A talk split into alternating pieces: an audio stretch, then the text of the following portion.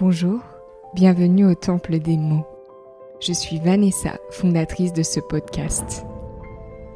Je te retrouve tous les mois pour aborder en toute authenticité des sujets et questionnements qui m'animent profondément autour du développement personnel et de la spiritualité. Ce podcast est un véritable voyage intérieur. Les mots sont puissants, révélateurs et transformateurs. Dans cet espace hors du temps, je t'invite à te laisser traverser par ce qui résonne en toi. Je ne détiens pas la vérité et mes invités non plus. Ainsi, tu pourras explorer les outils et clés communiqués afin d'en faire ta propre vérité.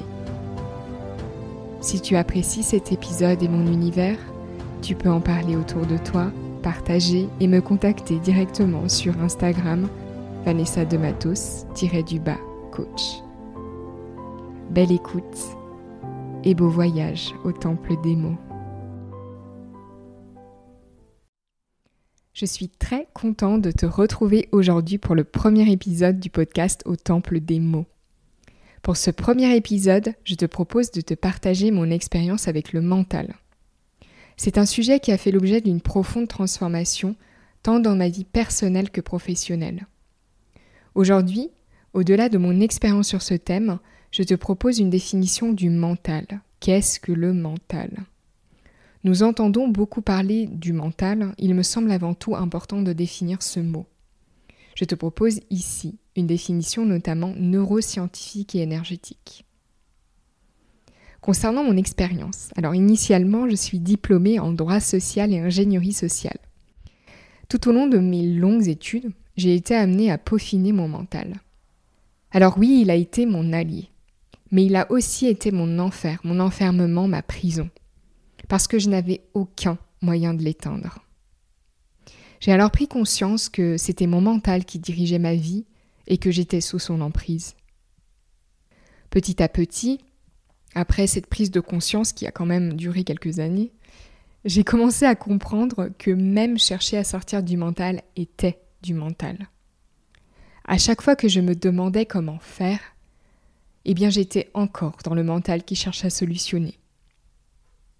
Un jour, pas facile, mais j'ai décidé d'arrêter de rejeter mon mental et de chercher à le faire taire. J'ai commencé à l'observer. Quand j'ai fait le 360 de mon mental, j'ai décroché et vécu ce qu'on peut appeler lâcher prise. J'ai pris le temps de méditer pour observer mes pensées. Et même en pleine action, j'observais et j'observe toujours mes pensées. Et finalement, avec la pratique, c'est pas si compliqué que ça. Plutôt que de les rejeter, j'ai commencé à les accepter. Et ainsi, j'ai pu apprendre à me connaître, à connaître mes différents personnages pour finalement mieux me rapprocher de mon âme.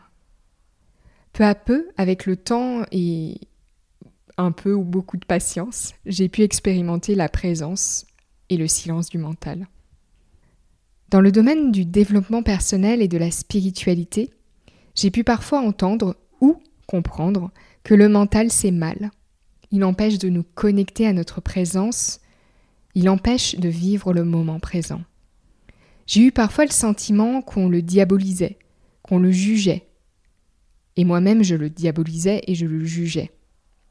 Le mental est là pour accomplir des tâches pour mettre en mouvement, en action. Et quand cette tâche est terminée, nous devrions pouvoir déposer notre mental. Or, c'est bien là où se trouve le problème.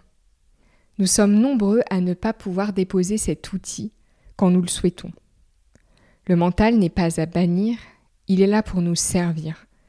Mais bien souvent, il nous dessert car il nous enferme, nous conditionne, nous limite. Et selon moi, il est à sa bonne place quand il sert nos aspirations profondes.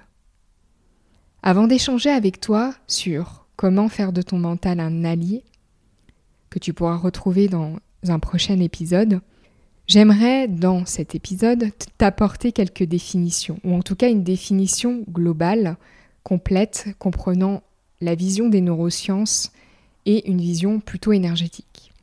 Qu'est-ce que le mental? On en parle beaucoup, mais sait-on vraiment de quoi il s'agit et comment il fonctionne? D'après Eckhart Tolle, le mental fait partie de la structure de l'ego, de la personnalité.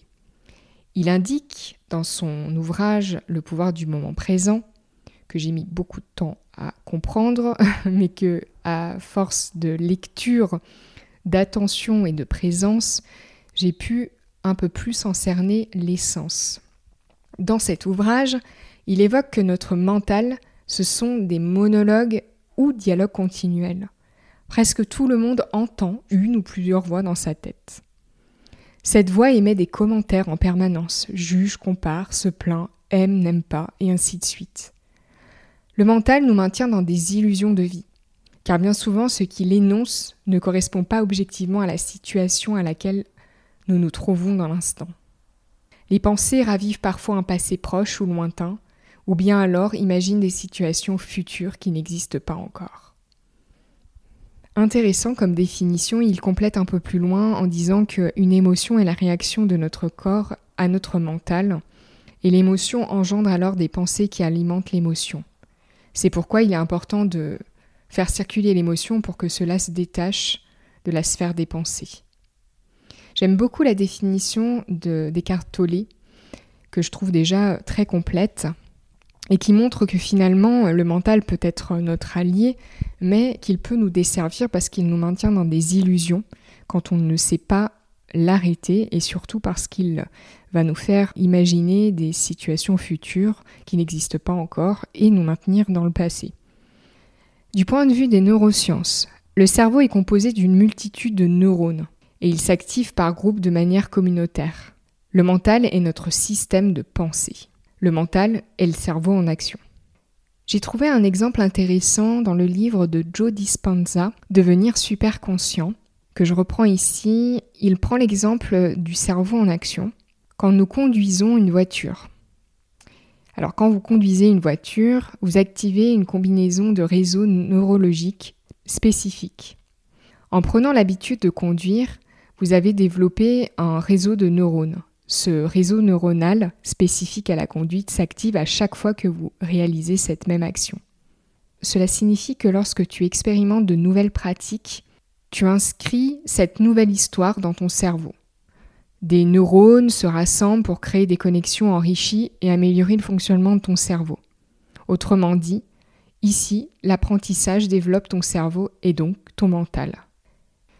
Une pensée provoque une réaction biochimique dans le cerveau qui amène ce dernier à émettre certains signaux chimiques. Nos pensées créent nos sensations et nos sensations envoient un message au cerveau qui crée nos pensées. C'est ce qui explique que nous nous trouvons souvent englués dans un cercle vicieux, le vélo qui tourne en boucle. Si tu reproduis constamment les mêmes activités quotidiennes, elles deviennent finalement des habitudes. Joe Dispenza définit l'habitude comme étant un ensemble de pensées, comportements et émotions automatiques inconscients que l'on acquiert en les répétant fréquemment. Des études ont été faites démontrant qu'une habitude s'installe à compter de 21 jours, le temps au réseau neuronal de se créer et de s'activer naturellement. Quoi qu'il en soit, il est important de noter que notre santé physique et psychologique dépend de la qualité de nos pensées et de notre capacité à nous retrouver quand nous le souhaitons dans un espace hors mental. Marc Aurel, que je cite ici, indique Le bonheur de ta vie dépend de la qualité de tes pensées et je le rejoins totalement là-dessus. Sur le plan de l'énergie électromagnétique, il est important de savoir que les pensées créent des charges électriques qui produisent un champ électromagnétique spécifique correspondant à ton état d'être. Ce qui explique que quand on est proche de quelqu'un qui est en colère, au-delà de tout l'aspect communication non verbale, la personne émet un champ électromagnétique, celui de la colère. Donc du coup, on le ressent. Alors je te propose maintenant de quitter la partie neuroscientifique pour te pencher sur la partie énergétique. À chaque fois que tu déposes ton attention sur quelqu'un, quelque chose, ton passé ou ton futur, tu y déposes une partie de ton énergie. À chaque fois finalement que tu penses à 15 000 choses à la fois, tu disperses ton énergie. C'est pourquoi lorsqu'on pense en boucle, on s'épuise, on souffre. Et ça peut amener à du stress, favoriser le maintien dans un état de survie, pouvant aller jusqu'au burn-out. Le mental maintient dans l'illusion et je rejoins Eckhart là-dessus. Il faut savoir que 90% des croyances, limitations sont encore inconscientes et dirigent notre vie. et notre mental agit en fonction de cette partie cachée. Comme je te le disais au début, le mental n'est pas à bannir. Tout dépend si c'est lui qui nous dirige ou l'inverse. Tout dépend si nous pouvons le débrancher ou ne pas le débrancher. Aujourd'hui, je t'ai partagé mon expérience et une définition du mental. La prochaine fois, je te donnerai quelques outils pour faire de ton mental un allié. D'ici le prochain épisode, je te propose que tu puisses réaliser une petite expérience très simple afin d'apaiser tes pensées et de revenir à ton corps. Chaque jour, si tu peux, prendre un temps calme et te poser la question suivante, comment je me sens ici, à cet instant? Tu pourras alors observer tes pensées, tes émotions et tes sensations physiques. Rien à faire de plus, juste être dans cette observation calme de ce qui se passe en toi. Ce voyage au temple des mots touche à sa fin. Je te remercie d'avoir écouté cet épisode et j'espère que les mots t'ont touché autant qu'ils m'ont traversé. Pour toute question, tu pourras me contacter sur Instagram, Vanessa de Matos-du-bas coach, ou par mail vanessam.coaching.gmail.com. Je te donne rendez-vous dans quelques jours pour un nouvel épisode de ce podcast, et d'ici là, je te souhaite d'intégrer à ton rythme le voyage d'aujourd'hui. À bientôt.